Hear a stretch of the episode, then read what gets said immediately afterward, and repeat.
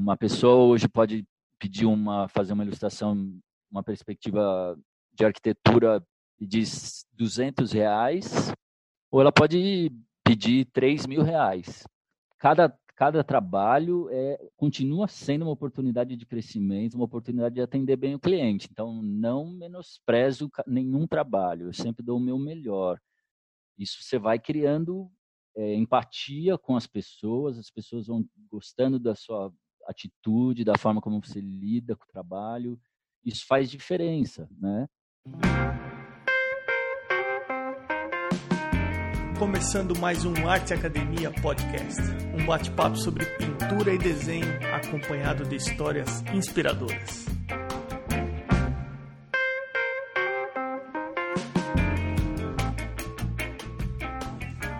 E como vão as coisas? Tudo bem por aí? Esse é o 46 episódio e daqui a pouquinho o Arte Academia estará completando um ano no ar com episódios semanais ininterruptos. A audiência do podcast vem crescendo gradativamente e ele vem se mantendo no top 10 do ranking Apple Brasil Artes Visuais. Já foi ranqueado em primeiro lugar nesse mesmo ranking em países como Portugal, Finlândia e semanas atrás apareceu no ranking do Japão. Até o momento, o Arte Academia Podcast já foi ouvido pelo menos uma vez em mais de 35 países diferentes. Cerca de um terço dos ouvintes ouvem pelo iTunes. E outra plataforma que o podcast vem crescendo bastante também é pelo Spotify. Independente de onde você ouve, fica aqui o meu honesto muito obrigado se por acaso o podcast vem entregando algum valor, ou se você vem conhecendo novos artistas através das entrevistas, considere retribuir dando uma força aqui para o podcast. Tem algumas maneiras muito simples de ajudar e que não levam mais de dois minutos. Uma delas é indicar através das redes sociais, comentando ou compartilhando algum episódio que tenha gostado, ou mesmo indicando para alguém que faça aula com você, algum professor ou alguém que você conheça que goste de desenho e pintura. Outra é deixando um review onde quer que você esteja ouvindo, principalmente se você ouve pelo iTunes. E uma terceira forma é tornar-se um apoiador do podcast. Para isso basta ir até o arteacademia.com.br e clicar em Apoie o podcast. Aquele link te direciona para o site apoia-se, apoia.se, e lá é possível fazer um apoio financeiro mas eu adianto que esse apoio financeiro é simbólico. São opções a partir de 10 reais mensais. É simbólico para quem apoia, mas de uma importância muito grande aqui para o podcast, uma vez que por aqui não tem patrocinador ou anunciante. Vai aqui meu muito obrigado aos atuais apoiadores do podcast. A Irmigard, arroba Irmigard, underline desenha no Instagram. A Ivana Pellegrini, arroba Pellegrini Ivana a Ana Frevi, arroba Ana Frevi, que foi entrevistada do episódio 17, o Fabiano Araújo, arroba Fabiano Araújo Artist, com temudo no final, a Mônica Mendes, com S, arroba Mônica Mendes Artista, que será entrevistada no episódio 48, o Thiago Costa, do Barbizon Atelier, arroba Barbizon com Z, Atelier com R no final, tudo junto, e a Daniela Bonachella, arroba o artista criativo, que foi entrevistada no episódio 26. E você também pode ser um apoiador anônimo do podcast, se você preferir. Antes de irmos para a entrevista com o Eduardo, eu preciso comentar aqui que durante a gravação o áudio do Eduardo apresentou oscilação no volume pela instabilidade da internet. E eu peço desculpas por isso. Eu tentei ao máximo compensar na edição do episódio, mas o conteúdo que o Eduardo compartilhou supera qualquer detalhe técnico. Eduardo, como que eu falo o seu sobrenome certo, hein? É Baizek. O certo, certo mesmo é Baizek. As pessoas, e até a minha própria família, a gente costuma é, usar Baizek. Eduardo Baizek. Seja bem-vindo ao podcast, Eduardo. Obrigado, obrigado. Fiquei muito feliz com o convite aí, vai ser um prazer participar. Como é que é a tua história envolvendo desenho e ilustração? Como é que isso começou na tua vida? Começou faz bastante tempo. eu sempre, sempre gostei de desenhar, desde a infância, adolescência, e, e o desenho me levou à faculdade de arquitetura.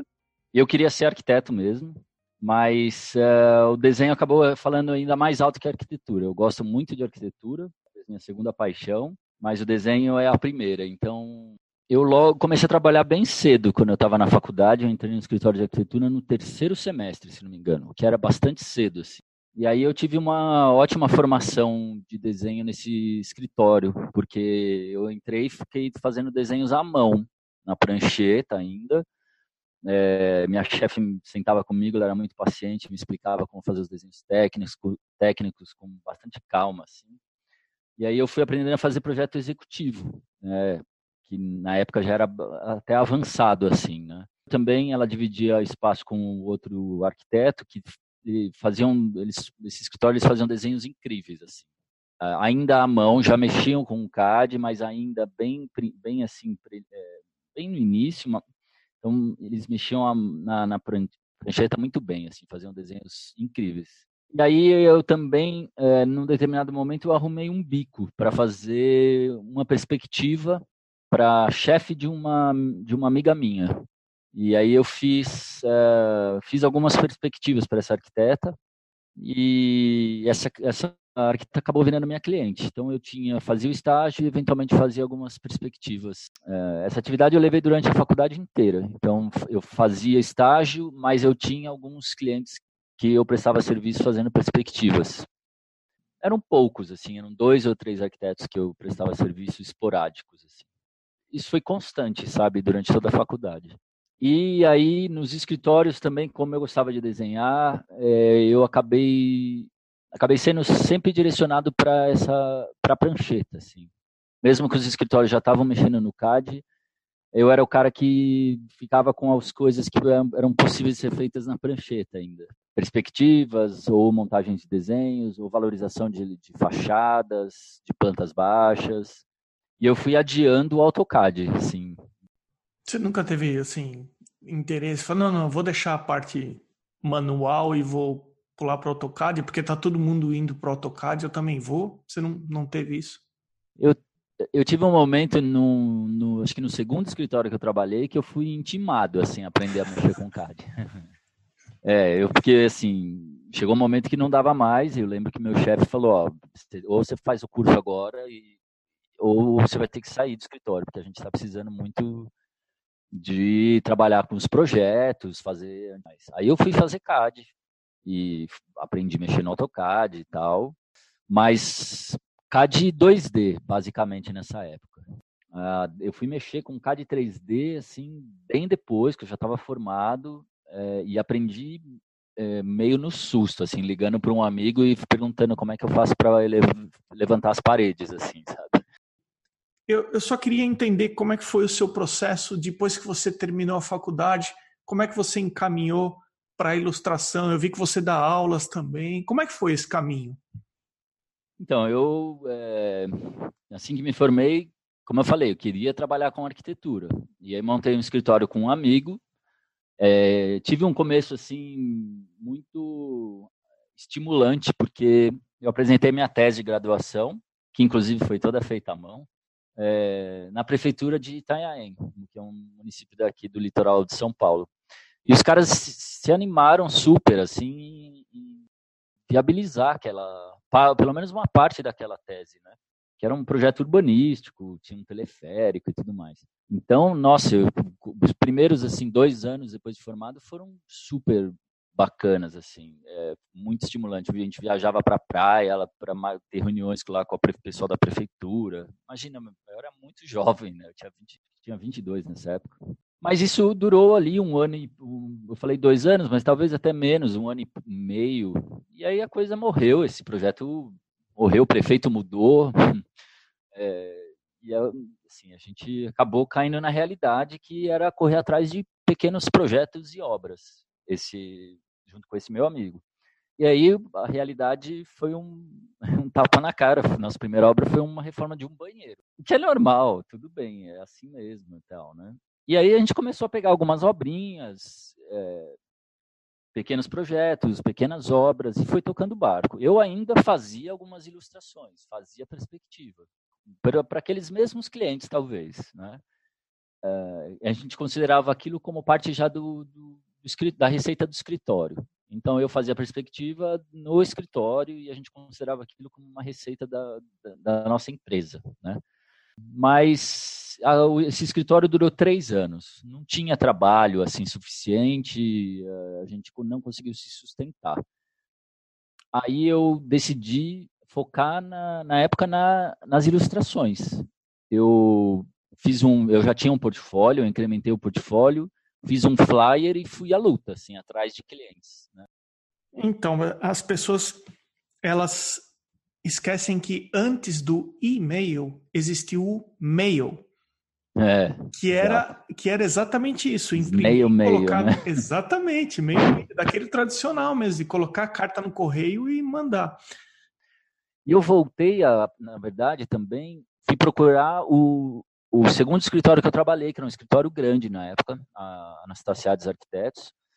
E aí eu comecei a fazer perspectiva para eles também. Aí eu, em termos de divulgação, só para voltar no assunto da divulgação, o que eu fazia, fiz muitos anos, acho que por 10 anos, eu mandava um cartão de Natal, também por, por pelo correio. É, dava um trabalhão, gastava dinheiro, mas era legal, porque alguns clientes que eu ia perdendo contato, retomava contato, conhecia algumas pessoas que, assim, eu mandava até para lugares que eu não tinha ainda, não eram clientes, construtoras novas, enfim. Depois tentava é, ir lá, marcar uma reunião e tal, né? Mas eu tive muito trabalho durante uma época que não chegava a não dar tempo de, de divulgar mais, assim. Mas hoje é muito diferente, né? Hoje, a questão aí das mídias sociais, principalmente o Instagram, eu acho, até conheci o seu podcast até por conta de um, de um, um podcast com uma, uma especialista em mídias é, sociais e era sobre o Instagram, foi muito legal. E, enfim, Instagram é hoje, acredito que para os artistas é a ferramenta principal, mas é difícil, né? Porque você consegue consegue seguidores, é, vai conseguindo seguidores aos poucos, mas é difícil fazer com que aquilo vire negócio, né?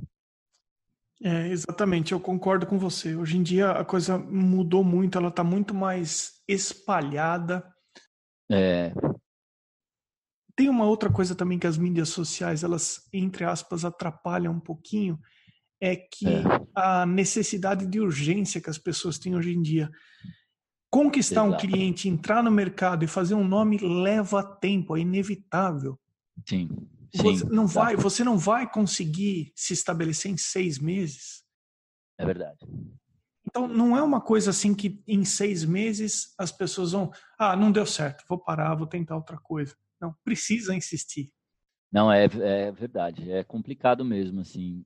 Eu, ah, eu, como eu dou aula, assim, já peguei muitos alunos que estavam é, nessa batalha aí, né, de tentar é, trabalhar com ilustração mesmo, ou mesmo os arquitetos no seu, né, na, na, sua área, é, batalhando, tentando criar ali um, né, uma, um grupo de seguidores, né, e conseguir, como eu falei, transformar aquilo em negócio.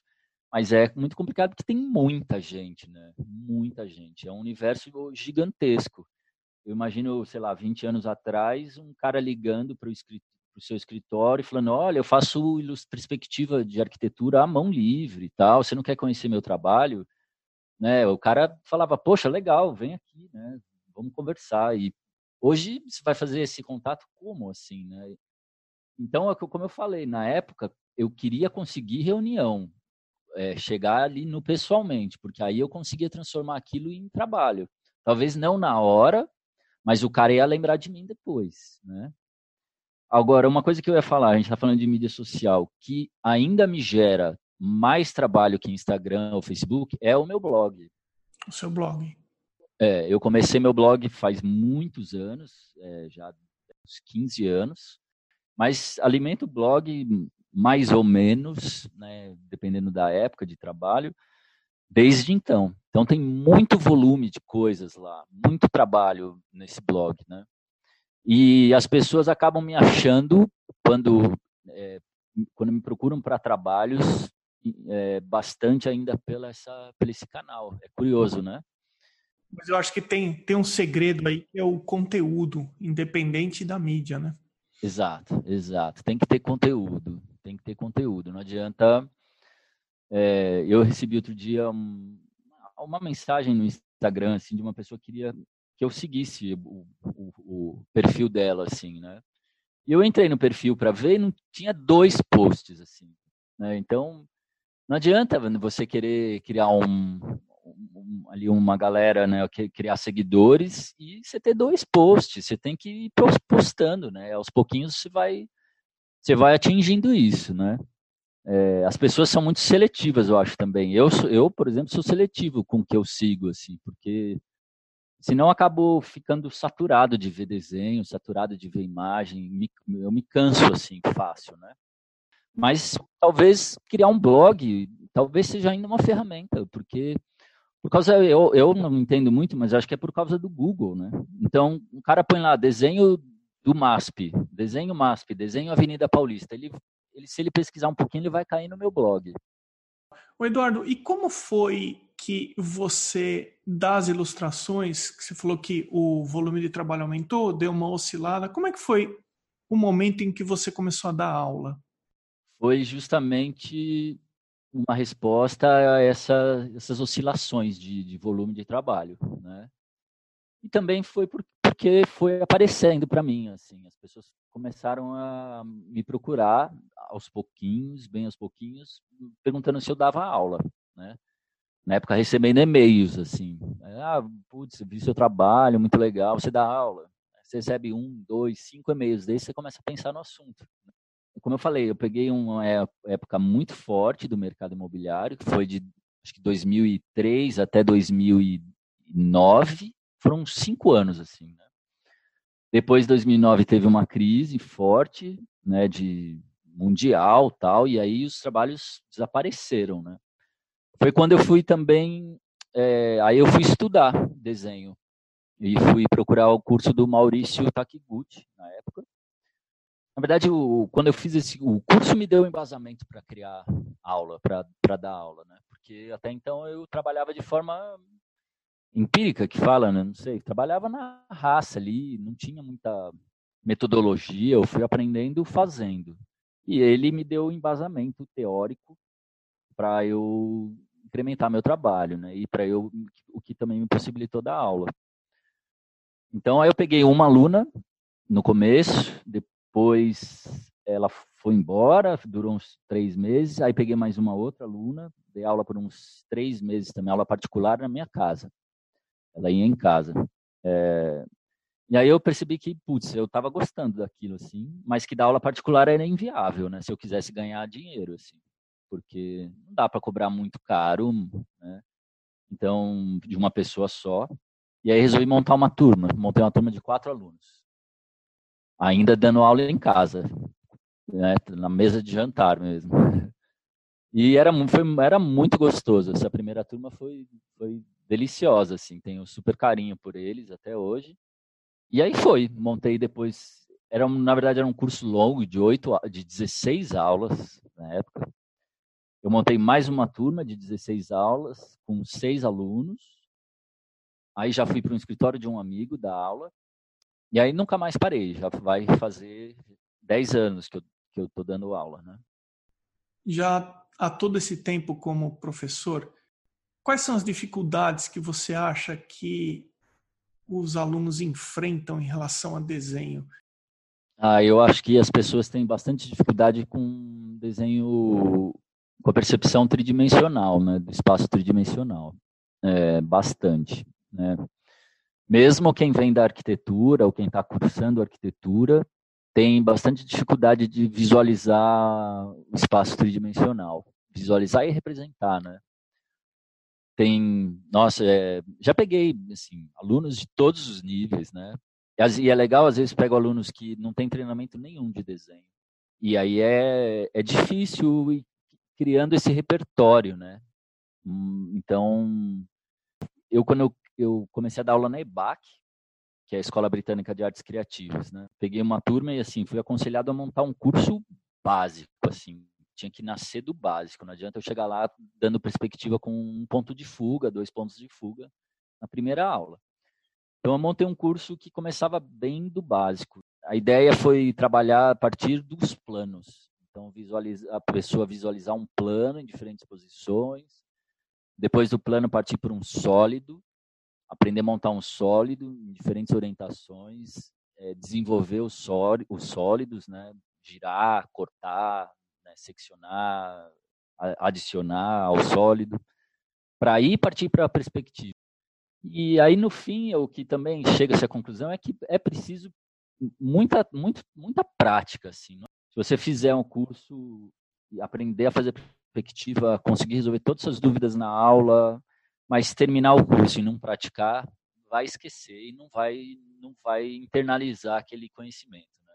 E outra coisa é também é, tal, talvez alguns vícios de, de desenho que vem lá da infância, assim, é, né, aquela coisa dos estereótipos, dos ícones que a gente desenha, a gente se desvencilhar desses, né, aquela coisa da arvorezinha, redondinha, né, eu tenho um curso de desenho de vegetação é, esse é um símbolo muito forte, assim, que é muito difícil tirar. Há outras coisas, por exemplo, a gente tende a querer ver as coisas sempre vistas de cima, né? É, então, você, por exemplo, se vai desenhar um carro que está do outro lado da rua, é, as pessoas querem tendem a desenhar o carro como se estivesse olhando do alto de uma escada. As pessoas olham e transmitem é, aquilo, aquela leitura com os símbolos que elas conhecem. Né? Ah, eu acho que esse é um dos principais problemas em relação a desenho, porque ícones ou símbolos, eu vou dar um outro exemplo, muita gente desenha um cubo por observação, mas em perspectiva cavaleira, que é uhum. ele representa a primeira face do cubo de frente para ele e ele coloca a lateral do cubo projetada para um lado. Sim, exato. Então você vê a frente do cubo e a lateral do cubo ao mesmo tempo. Exato. É, e eu lembro que quando eu dava aula na Belas Artes, essa era uma das minhas brigas, porque eu dava o seguinte exemplo: vamos supor que você saiu do carro e você deixou a chave, você esqueceu a chave na porta do carro. Uhum. Se você vier para frente do carro, exatamente onde está o logo do carro, uhum. e olhar o seu carro de frente, você nunca vai enxergar a chave e a porta na lateral, porque ela está para trás. E uhum. aí a pessoa tem esse símbolo de colocar o carro sempre na, naquela perspectiva, ou o cubo, a estrutura cúbica, ou sei lá, Sim. ou algum elemento da perspectiva. Então, a diferença e a briga entre a imagem que você tem arquivada no seu cérebro uhum. contra aquilo que você está enxergando na sua frente. Eu lembro de um rapaz que fez curso comigo e, e ele não, não conseguia entender a perspectiva com um ponto de fuga. Né? Eu explicava sempre primeiro a perspectiva com um ponto de fuga. E ele não conseguia fazer assim. Na, eu sentava com ele e a gente, eu lembro que eu levava ele para um corredor que tinha no escritório. Era um era ótimo, porque era um corredor comprido, e eu, e eu mostrava na, pra, na real aquilo. Eu falava, olha, vamos ver essas linhas aqui estão se afastando da gente, estão indo lá para o fim do corredor. Se você prolongar elas, percebe que elas vão se encontrar num ponto que está ali atrás da porta, né? O cara fala, ah, puxa, é mesmo, né?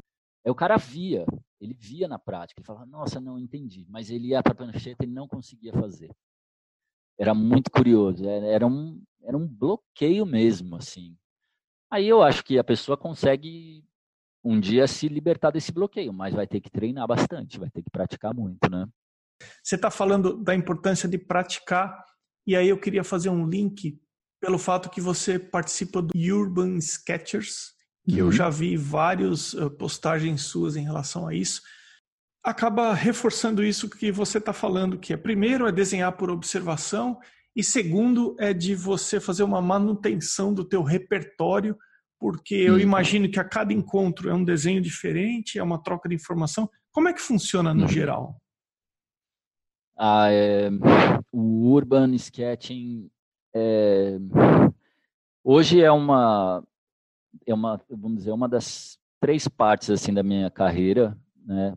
É, então tem ilustração de arquitetura ou ilustrações em geral, mas principalmente arquitetura. Tem as aulas e tem o urban sketching. É uma, uma terceira parte aí do, é, da, da, da, minha profissão como desenhista e tal. Primeiro porque é o que você falou, é uma forma de eu é, incrementar o meu trabalho, de eu me aprimorar, aprimorar o meu trabalho. Começou, na verdade, como uma tentativa de, de crescer também, né? Eu fiquei, como eu fiquei muitos anos fazendo aquelas perspectivas, eu era muito, fiquei ficando muito técnico. E, e também fui cansando um pouco daquilo. Eu fui assim, comecei a ficar meio, não enjoado, porque eu gosto muito de desenhar, mas você começa a ficar né, sentindo que você precisa fazer. Até estava ouvindo um podcast seu aí, você falava disso, né, de, de sentir, começa a sentir a poeira acumulando no ombro, né. Chega uma hora que você precisa se mexer, né, é, porque assim, a gente tem que crescer o tempo todo, né, e senão vai ficando parado também, você vai ficando para trás, né? E aí eu, enfim, fui começar a praticar o, o, o, desenho de observação. Na época não, eu não conhecia o Urban ainda. Assim, tive esse esse início através de um, de um conselho de um ilustrador que eu conheci na internet. Comprei o livro desse cara e troquei umas palavras com ele por e-mail.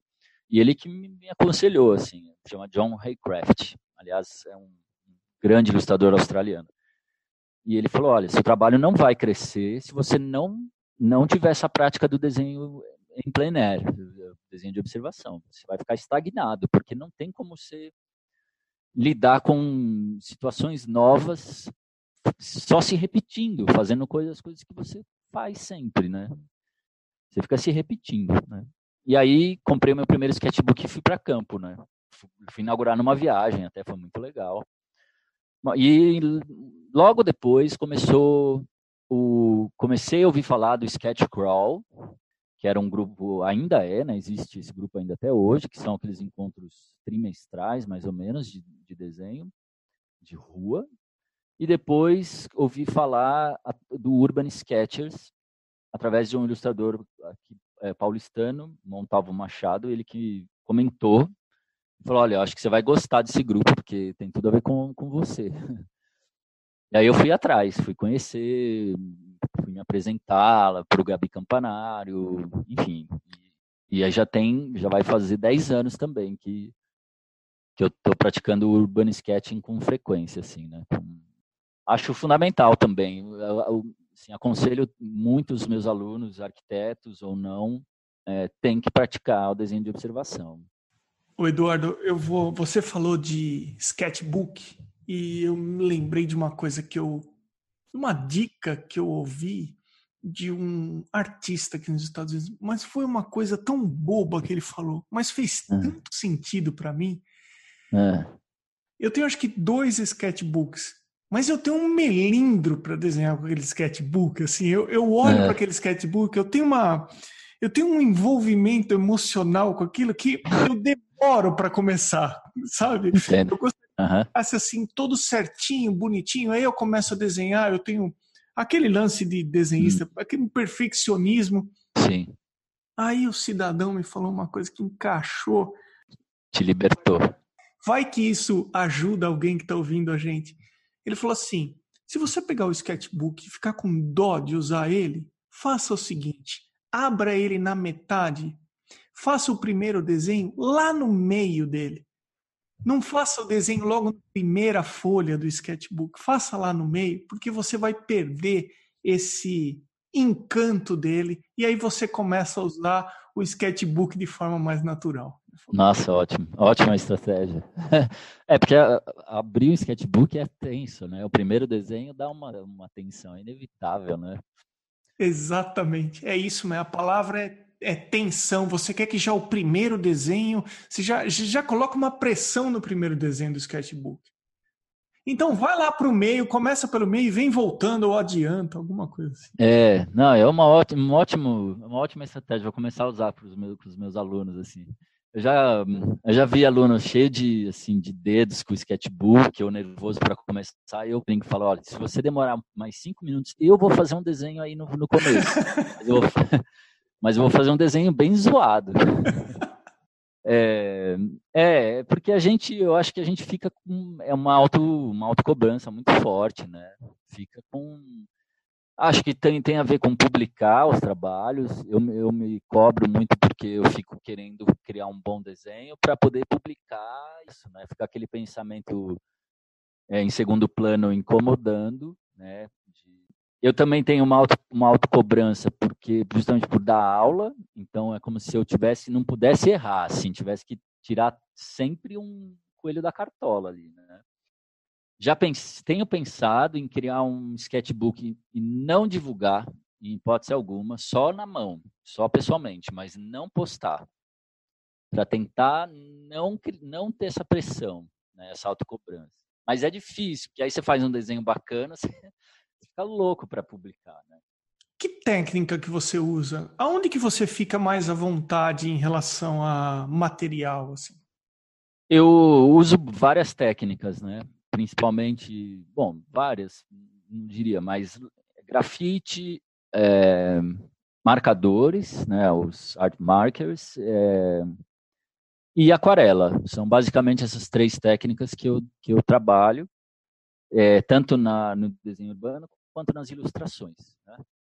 Uh, às vezes trabalho só na linha, só com caneta nanquim também. Né? Mas eu variando entre essas técnicas aí. Das que delas, entre essas, as que eu, a que eu mais me sinto confortável é o grafite. Acho que até por uma questão é, meio lógica de poder apagar, né, de poder manipular melhor, mais facilmente o material. Então eu, eu gosto do grafite, até dei muita aula já de desenho de observação com grafite, porque é uma técnica que eu fico mais introspectivo, eu fico mais calmo. Eu consigo trabalhar no nível de, de muito maior de introspecção, porque eu fico muito mais calmo. É, a aquarela, por exemplo, e o marcador, mas principalmente a aquarela, já é uma técnica que eu trabalho num, num nível de, de uma certa tensão.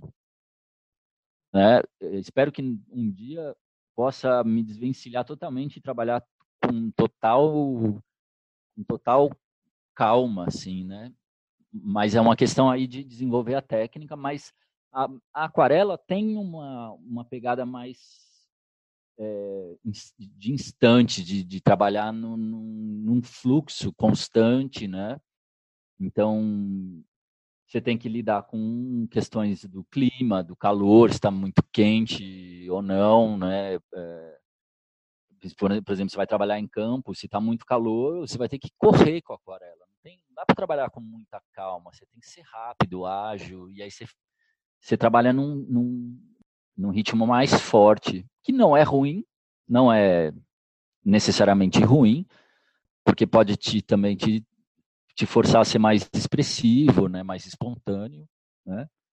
Mas é, é, tem uma adrenalinazinha ali, né, na aquarela. Principalmente você vai fazer um céu grande, umas áreas grandes, né? Você trabalha, você tem que se planejar, tal, tal, tal. Você tem que estar tá, tem que estar tá com tudo no jeito, com a quantidade de tinta certa e tudo mais, né? Sabe, eu queria é, ouvir de você um pouco sobre o livro que você lançou, que eu vi que você, uh, você colocou alguma coisa no Instagram aqui, eu já vi que você colocou no Stories também algumas pessoas falando muito bem do seu livro. O, o que, que é? Como é que foi fazer esse livro? Você pode compartilhar um pouco para quem ouve o podcast? Esse, na verdade, é o meu segundo livro, né? O, meu primeiro livro foi um livro de sketches do Rio de Janeiro. É, foi feito em 2014 e foi lançado, foi lançado em 2016. É, foi uma experiência incrível na época, esse primeiro trabalho. Não tinha é, não tinha conhecimento nessa área, fui passando a ter aos poucos, né, conhecendo um pouquinho mais desse mercado. E aí depois, em 2018, se não me engano, surgiu o convite para fazer, produzir esse material. Eu tinha, como eu, aquilo que, eu, que a gente estava falando antes, né, eu tinha muito material já online, rede social, blog. Eu eu também administrei o grupo Urban Sketchers aqui no Brasil durante muitos anos. É, tenho envolvimento com Urban Sketchers Internacional, eu dei é, workshops já em, em, alguns simpósios internacionais, participei bastante. Então isso também fez com que é, as pessoas acabavam, acabassem me conhecendo, né? E o editor de, do, é, da, da, Gustavo Gili acabou me conhecendo através do Urban Sketchers. Ele queria é, trazer a editora para pró, próximo desse, desse público. Era uma intenção dele de ampliar o mercado da editora e de é, ele tem uma cabeça muito legal, muito muito bacana assim, de ficar próximo do público dele, né? E aí na época ele me procurou para pedir palpites assim. Olha, me apresenta aí alguém, como é que faz, o que, que eu faço, como é que funciona esse grupo. Eu tomei um café com ele, a gente sentou, ficou uma hora e tanto conversando. Eu falei, é, contei tudo que eu podia para ele, falei, olha, faz isso, faz aquilo. Mas eu estava saindo na época da administração do grupo. E aí eu passei a bola, falei, olha, você vai procurar o Ronaldo, que está administrando o grupo aqui. Mas, é, enfim, é, depois de dois anos, eu frequentava às vezes um ou outro encontro, mas depois de dois, quase dois anos, ele me procurou de novo. E aí ele falou, olha, você não quer pensar num projeto para um livro? É, e que, pensa em, faz uma proposta, ele me falou, é, para um livro. O que, que você quer fazer? Um livro de urban sketches, um livro de, de suas ilustrações? É, pensa aí, me faz uma, um projeto e me apresenta. E eu fiz, fiz o projeto, fiz uma proposta, assim, né? E na época eu falei, olha, eu, eu quero, gostaria de fazer os três temas que eu trabalho, né? Que é o, a ilustração de arquitetura, a ilustração de vegetação, que é um curso que eu tenho que é muito legal, e o urban sketching. Então seria um livro com os três temas. Eu, eu falei para ele que eu tinha muito material já pronto, né? por causa das aulas, né? tinha muito material didático, muita ilustração já escaneadinha, né? pronta para ser usada e tal. E ele, na época, a Mônica Gili estava aqui no Brasil e ele me apresentou a ela, apresentei o projeto e eles gostaram. E eles acharam legal a ideia de fazer com os três temas, é, envolver, envolver os três temas. Eles acharam que, que era interessante, sim mais diversificado, né? E aí eu comecei a fazer o, o projeto, né? A gente fez lá um contrato é, com a Gustavo Gili na Espanha e eu comecei a produzir o material.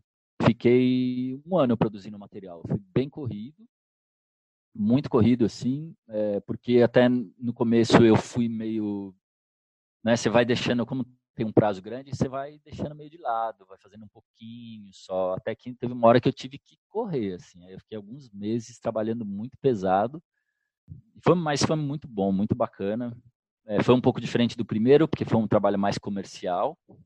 E como chama o livro? É, Técnicas de Ilustração à Mão Livre, é, do ambiente construído à paisagem urbana. Então, fala do, é, da, do desenho como uma ferramenta do processo criativo para arquitetos, designers, é, artistas em geral, designers de interiores, designers é, da paisagem, né, paisagistas, e vai até o desenho de observação mesmo. É, e eu sempre juntando as, né, essas três áreas assim do desenho, né, que são muito importantes, principalmente na, na ilustração da arquitetura, a vegetação, a questão da vegetação, né, que é um complemento muito importante é, do tema. É, e, é, e a, a, ênfase na importância do desenho urbano, no desenho de observação, que é, é fundamental para o crescimento artístico do, do, profissional, assim, né? O nome do livro fala sobre desenho uh, mão livre, as técnicas tradicionais, ou o livro trata das técnicas tradicionais. Bom, me ajuda a entender uma coisa, porque se a gente for falar sobre perspectivas e ilustrações de lançamentos imobiliários ou de projetos de arquitetura ou de paisagismo, uhum. a coisa chegou num nível hoje que é muito difícil diferenciar se aquilo é uma ilustração ou se é uma foto. Com a, tô falando com um computador. Certo. Como que funciona o mercado das ilustrações ainda nas técnicas tradicionais? Tem mercado para isso? É uma pergunta interessante. É... Tem mercado, tem mercado sim. Principalmente no, no, no mercado imobiliário, principalmente para é, escritórios de arquitetura e, no caso das construtoras, principalmente condomínios de casas. Ah, que interessante. É, não tanto tem empreendimentos residenciais, prédios também, né, torres residenciais e menos torres comerciais, né? Então, melhor dizendo, vamos dizer, tem um mercado que é para o escritório de arquitetura que vai apresentar o projeto dele para um cliente. Geralmente pra, são escritórios que que têm um perfil de arquitetos que gostam desse tipo de trabalho, que vão procurar algum, né, um, um, um, uma pessoa é, que, que tem o mesmo perfil, que aprecia um desenho, né, o desenho à mão livre. É, isso tem desde de, de profissionais já de longa data, vamos dizer, que estão muitos anos no mercado, mais velhos, e tem até jovens que gostam muito de desenho à mão não encontram tempo para produzir aquilo no escritório e, terceirizam esse tipo de trabalho. Né? Tem as construtoras, é, e aí, o, principalmente, condomínio de casas, é, que é mais forte.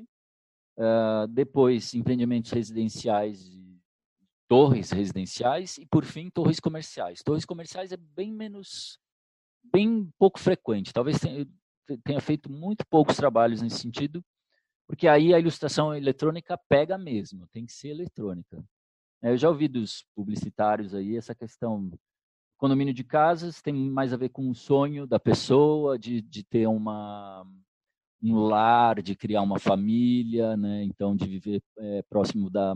É, tem mais a ver com viver próximo da terra, de ter jardim, quintal, e aí o desenho à mão, ele, ele a mão livre, principalmente a aquarela, ele vai transmitir uma subjetividade maior.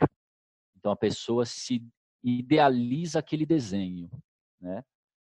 É, ela se projeta muito no desenho. O desenho, a mão permite essa projeção, muito mais do que um desenho, do que uma imagem digital, né? A imagem digital ela é meio acabada, ela é uma foto mesmo. Portanto, ela não, ela não dá muita também muita margem para a pessoa sonhar em cima daquilo, né? Um prédio, um prédio, vamos dizer, residencial de alto padrão, uma torre, por exemplo, tem um pouco disso também, mas é, geralmente eles misturam desenhos à mão livre com imagens digitais, muito comum. Então, às vezes me contrato para fazer quatro, cinco peças à mão e o resto vai tudo digital. Eles fazem com uma outra empresa, fazem lá 10, 15, 20 perspectivas digitais. Fazem talvez já aconteceu de fazerem uma fachada digital e uma fachada em aquarela. Eles usam esse material de formas diferentes no marketing deles. É, eles criam uma, um material específico com a perspectiva em aquarela e um material específico com as imagens digitais, para públicos diferentes, abordagens diferentes, né? Uh, e o comercial, como é uma coisa mais objetiva ainda, aí sim é, tende-se a usar mais a perspectiva eletrônica. Porque o cara quer ver tecnologia, ele quer saber se vai ter uma infraestrutura tecnológica é, boa e tudo mais. Né? Acredito que seja mais por. tem a ver com essas coisas que eu falei, até pelas conversas que eu já tive com os publicitários e tudo mais. Né? Nossa, muito interessante essa, essa comparação e essa é. diferenciação é. por trás da quando eu vou usar uma ilustração em técnica manual tradicional e quando eu vou usar algo é. pelo computador. Super interessante isso. É, é bem, é, é um tema bastante rico assim, porque é, a gente acaba ouvindo muito assim. Eu, os alunos me trazem muitas histórias assim. Tenho ouvido muitos Muitos alunos hoje tem, estão tendo dificuldade de criar porque estão viciados no, no computador, porque não conseguem projetar. Porque, porque não projetam mais na prancheta, não conseguem criar coisas novas, ficam se, se auto-repetindo, e aí o processo criativo vai ficando cada vez mais restrito, mais é, engessado, e estão sentindo necessidade de voltar a rabiscar na mão, na prancheta, fazer um, pelo menos um, um começo de um estudo preliminar na mão para tentar sair da zona de conforto. Né? É muito curioso isso. É, E por outro lado, a gente tem, tem visto aí pessoas trabalhando com iPad, né? E com o Procreate, fazendo coisas incríveis no, na mão, só que numa mídia digital, que é muito legal também, que é um outro tema muito bacana, né? Eu tenho abordado nesses últimos episódios do podcast um assunto que é um pouco delicado para alguns artistas, ilustradores e desenhistas, que é para falar de preço. Uhum. O que eu queria ver com você é o seguinte: você atende escritórios e você recebe encomendas, solicitações.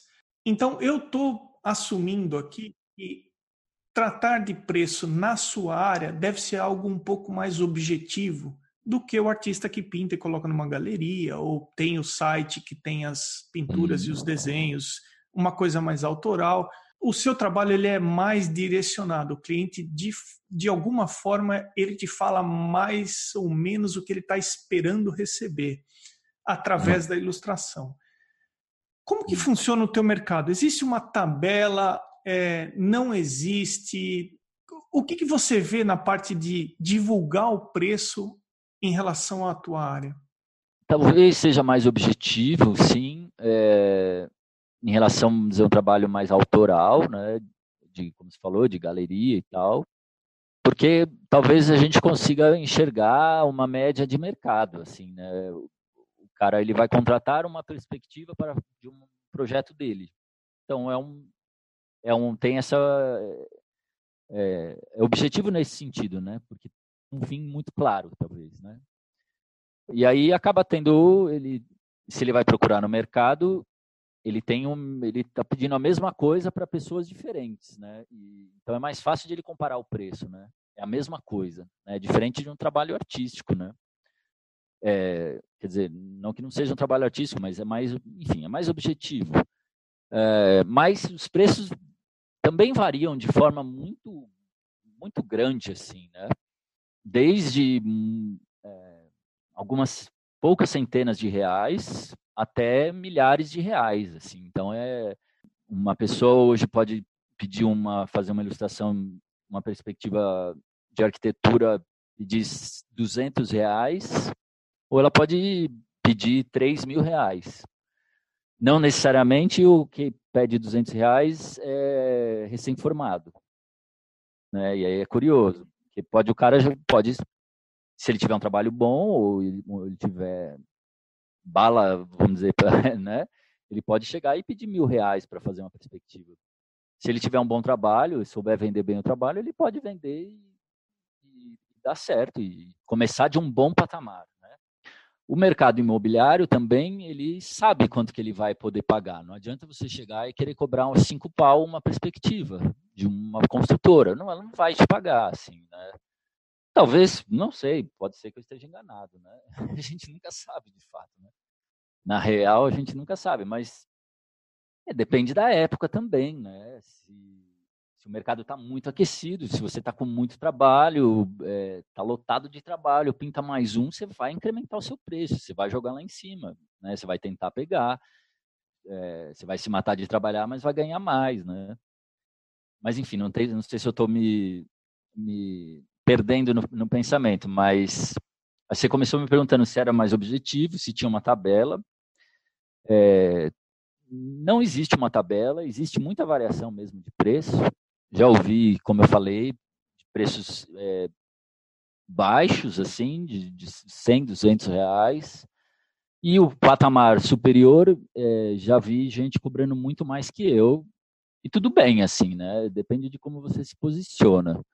Eu, o que eu aconselho para quem me pergunta, assim, nos cursos, quem quer começar e tal, é não começar muito baixo, porque depois é muito difícil aumentar. Então, você pega um cliente novo, se você vai cobrar muito pouco, depois para você conseguir aumentar é muito difícil, né? É, então, você não vai cobrar nada a menos de 200 reais, sabe? 300 reais. Isso para quem ali é recém-formado, quem está na faculdade ainda, né? Então, é seu trabalho, é sua hora, é sua disponibilidade. É a sua experiência, né? É, e aí, exato. Aí, à medida que você vai tendo experiência, você vai podendo cobrar é, cada vez mais, né? Você vai criando portfólio. mas também não é uma, uma coisa exponencial, que você não para nunca de aumentar o seu preço. né? Chega uma hora que tem um limite, você, você cobra um, um preço, vamos dizer, você cobra lá R$ 1.500 uma ilustração, não pega, né? Poxa, não deu certo, aí você pinta outro trabalho, você cobra de novo um pau e meio, não, não vira de novo, você já começa a pensar, bom, talvez, é, será que esse preço está bom? Será que está meio caro? Ou não, é, pô, é o meu trabalho mesmo, eu confio, vai, vai dar certo. E também se está virando, se está entrando no trabalho, se está dando certo, se você está tendo bons feedbacks, bons resultados, você vai podendo aumentar o seu valor um pouco, cada vez mais, né? Porque é muito interessante. Tem gente que defende divulgar os preços abertamente, tem gente que é, prefere fazer pontual, recebeu uma pergunta sobre algum trabalho, vai lá e atende individualmente aquele orçamento. Tá. A minha intenção abordar esse assunto é de alguma maneira clarear tá. ou compartilhar alguma informação que possa ajudar alguém, porque hum. eu acho que nem eu nem ninguém tem o direito de falar. Você deveria praticar a sua, os seus valores da seguinte forma: isso, isso, isso. Uhum. É, uma vez eu estava batendo papo com um amigo sobre isso e a gente estava conversando sobre a esfirra do Habibs. Uhum. Nós fizemos essa comparação. Esfirra do Habibs é barato. Eu não sei quanto tá. Menos, acho que ainda é menos de um real. Então, é. só que se você der uma volta pela cidade, você vai encontrar alguma outra casa de esfirra que vende a esfirra mais cara. Uhum. Existe uma justificativa para ao invés de você cobrar, para ao invés de você pagar um real na esfirra do Habib's, uhum. você vai pagar quatro reais numa outra esfirra. Uhum. É, não está aqui em julgamento por que, que ele cobra quatro ou por que, que ele cobra um, o outro cobra um. Mas nós estávamos conversando uhum. que a gente tem que tentar criar valor para que a nossa esfirra valha quatro reais, sim. ao invés de valer um real. Sim, sim. Então é assim, a, a intenção de, de abordar o assunto preço é, de precificar uhum. é, de alguma maneira pô às vezes você faz um comentário que para você é alguma coisa muito normal, muito corriqueira, e que uma pessoa que está ouvindo o podcast nunca ouviu e de repente ajuda a pessoa, entendeu? Certo. Uhum. a minha intenção não é, de forma alguma, tentar definir qualquer tipo de padrão de cobrança. Mas, enfim, através do bate-papo, tentar gerar algum comentário que ajude alguém, sabe? É, eu já, já ouvi muitas discussões, assim, no Facebook, principalmente, a respeito disso, né? De preços, como é difícil né, precificar, como tem gente que. Isso acontece também nos projetos de arquitetura, como tem gente que cobra micharia mesmo, e aí acaba desmontando o mercado, porque depois. Né, às vezes tem gente que, inclusive, no caso da arquitetura, como exemplo, que não cobra projeto, né, faz o projeto de graça, visando ganhar dinheiro lá na obra, e isso é péssimo para a profissão. É, então, já vi muita discussão nesse sentido. É, o que eu costumo falar para as pessoas é não cobra muito pouco, senão depois você não consegue subir no mercado. E teve aquele, também tem aquele caso que eu vi, é daquele, de um artista inglês, me, não vou lembrar no nome dele, que ele falou que você não deve cobrar nada menos de 10 mil pounds. É, assim, não começa por menos de 10 mil pounds. Eu não me lembro o nome dele. É, o que também é, também é banalizar, assim, né? Tipo, generalizar e, e, não existe isso, né? Eu, a gente tem que ganhar, no final das contas, a gente tem que ganhar dinheiro, tem que sobreviver, né? Então tem que correr atrás mesmo, tem que, é, enfim, fazer portfólio para poder ter experiência, né, para ter novos clientes e à medida que você vai tendo novos clientes, você vai tendo experiência e essa experiência vai te permitir cobrar mais, cobrar melhor. Né? É, é, esse é o ponto. É ter um tipo de atitude é. para oferecer um trabalho que justifique cobrar um preço satisfatório. Ao invés de ficar, ao invés de não querer ficar desenvolvendo a sua capacidade e cobrando Pouco. abaixo do É. por exemplo. Exatamente, eu acho que esse é o ponto. Ó, tenha em mente para. Pode ser que agora você consiga pegar um cliente e cobre 300 reais, Aham. mas invista no seu desenvolvimento para daqui a um tempo Uhum. ter segurança para cobrar 500 reais, depois mil reais, Sim, depois 1.500 reais e assim exato. por diante. Né? Tem, tenha essa consciência de tentar construir uma evolução eh, e faça o caminho certo. Pegue aulas, né? faça aulas Aham. com pessoas que você eh, admira o trabalho. Né? Ah, Uma coisa que eu, eu, não, eu não consigo entender são as pessoas que. Eh, porque o grupo do Arte Academia Podcast tem. Nós temos um grupo dos ouvintes no WhatsApp Uhum. e nós temos um grupo no Facebook que não funciona muito direito, eu não consigo interagir muito com as pessoas no Facebook. Eu não sei o que aconteceu no Facebook. Eu fiquei Hum, oito ou dez anos fora do Facebook. A hora que eu criei o podcast, eu voltei para o Facebook hum. E eu tive a sensação que aquele é um cemitério agora, assim, algo, É. algo do tipo É. assim. E aí uma coisa que eu não consigo entender é que as pessoas elas têm a intenção de tentar evoluir através do Facebook. Assim, ela publica um desenho e fala assim: Hum. o que vocês estão vendo de errado? Ou eu quero uma dica. Ou você não sabe que tipo de informação, que tipo de feedback Uhum. você vai receber, que tipo de pessoa vai fazer um comentário e até que ponto você deve considerar aquilo da pessoa. Uhum. Então, assim, ó, procure por cursos sérios, por pessoas capacitadas. Uhum. Faça a coisa certa, não faça o que é mais fácil, né? É, é, não, é verdade. É, assim, também acontece das pessoas me perguntarem ou comentarem e tal, e eu falo, putz, mas eu tô fazendo isso há 20 anos já, entende? Então, é, não é de uma hora para outra mesmo, né? É, assim, não adianta você, como eu falo, não adianta você também começar muito, muito baixo e não adianta você querer chegar com um, um trabalho mediano e querer cobrar um- uma fortuna porque você não vai pegar trabalhos, né?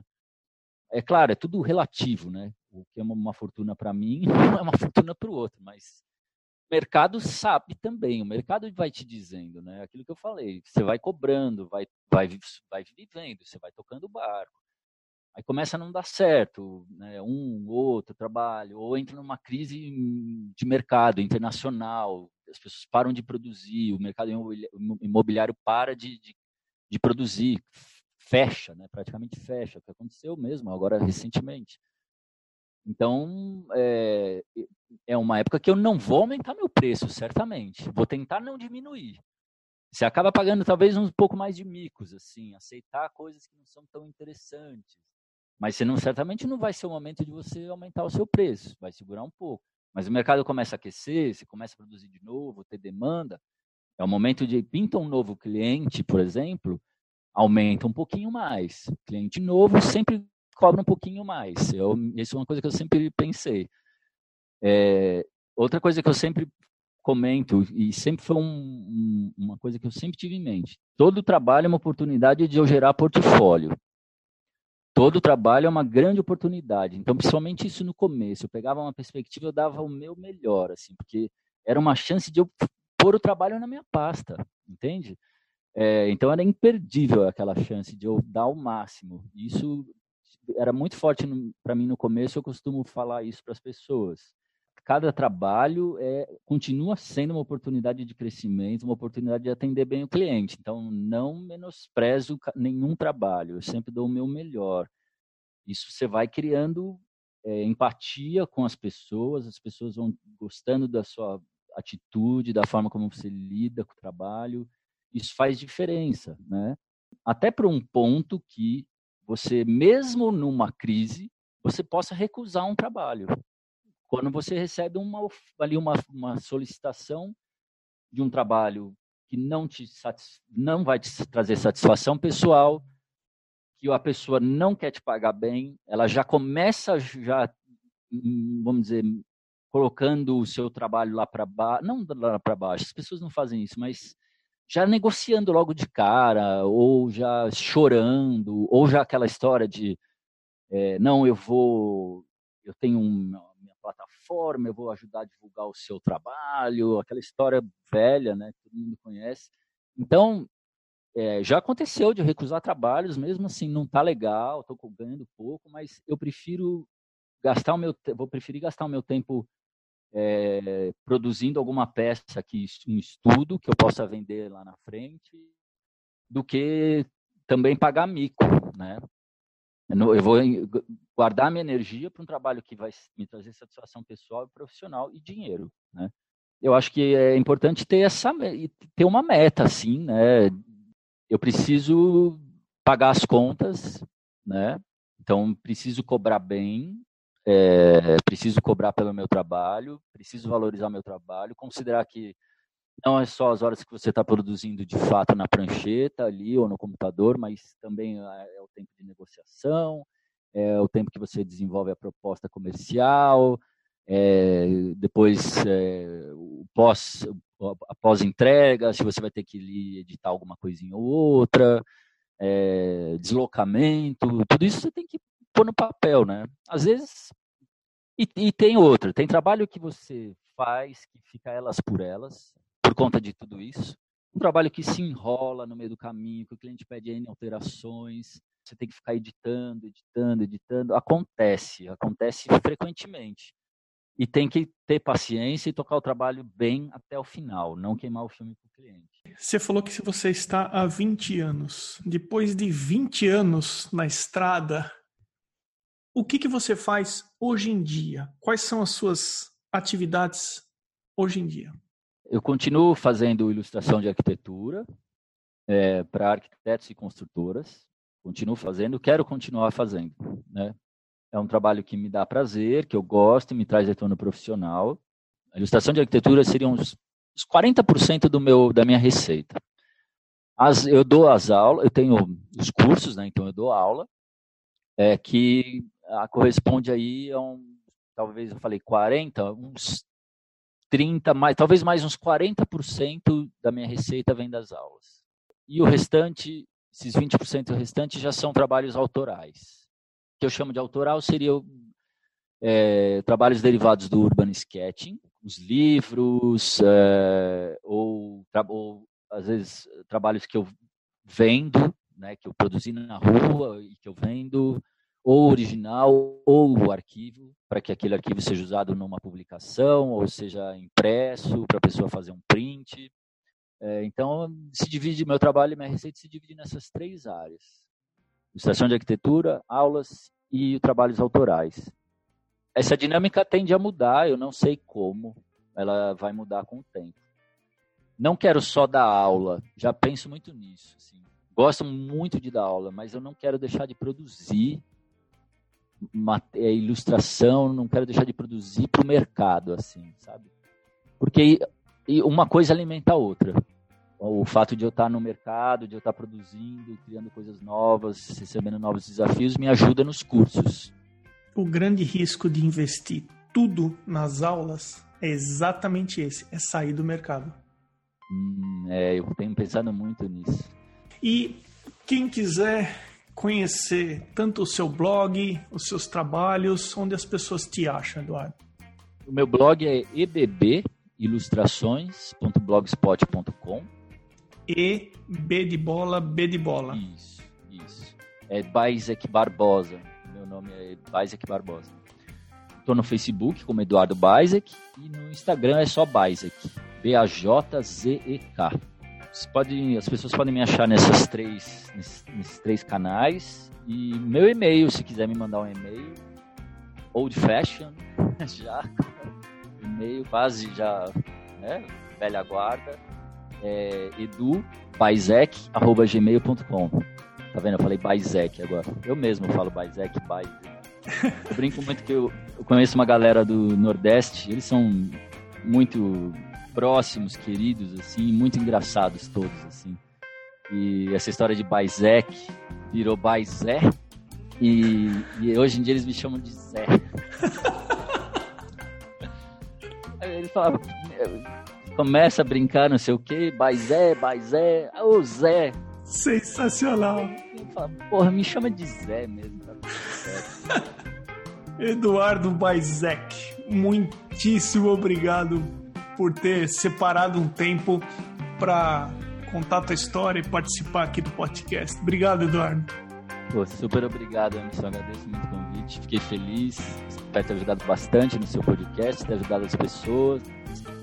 Esse foi o episódio 46 com o Eduardo Baizek. Eu sou Emerson Ferrandini. Obrigado pela companhia e até o próximo episódio do Arte Academia Podcast.